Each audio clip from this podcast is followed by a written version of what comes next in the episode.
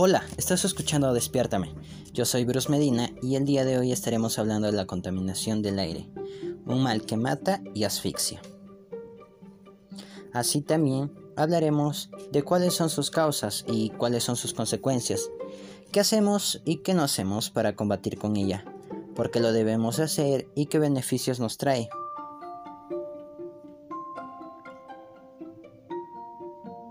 He extraído un pasaje de la Biblia. En este nos dice, Tomó pues Jehová Dios al hombre y lo puso en el huerto del Edén, para que lo labrase y lo guardase. Génesis capítulo 2, versículo 15. Desde un inicio, esta ha sido la responsabilidad que Dios nos ha dado.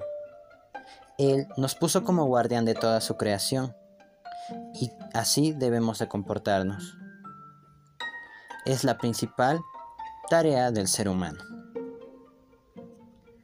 La contaminación del aire siempre ha estado presente a lo largo de la historia, pero ha incrementado desde la Revolución Industrial Francesa en, los, en el siglo XVIII.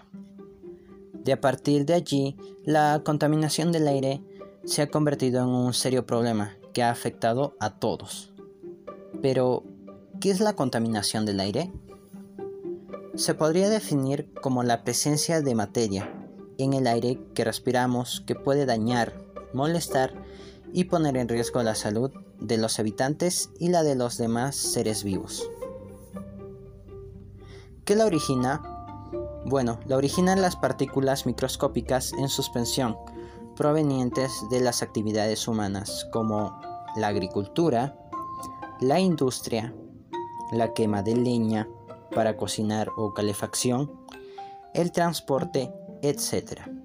Pero no solamente provienen de las actividades humanas, sino también de la misma naturaleza, como las erupciones volcánicas, el polen, los incendios forestales, etc.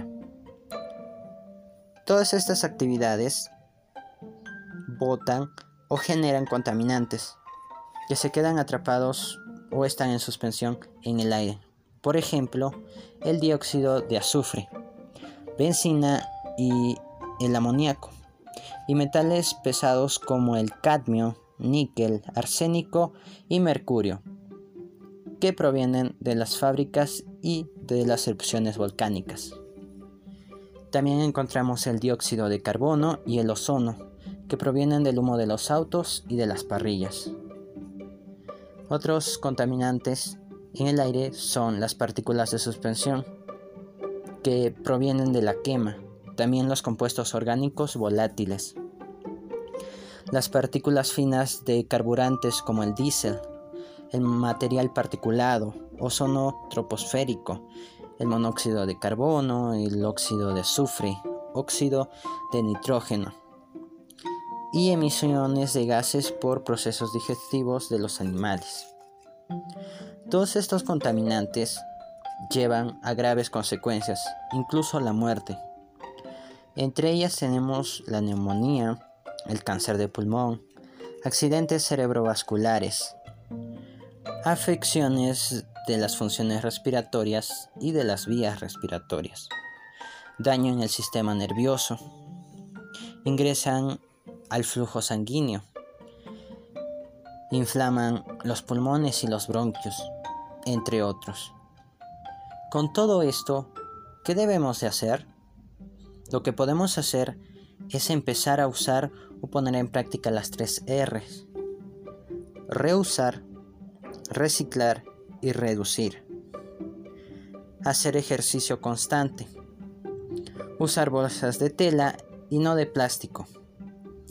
No quemar hojas secas o desechos, algunos desechos empezar a cultivar plantas, reforestar parques y bosques.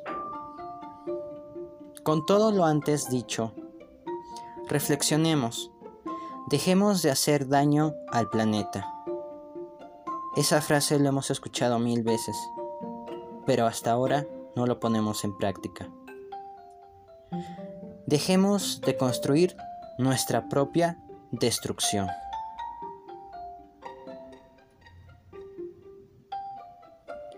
Si te ha gustado este podcast, síganme y recuerde, recuerda de compartir este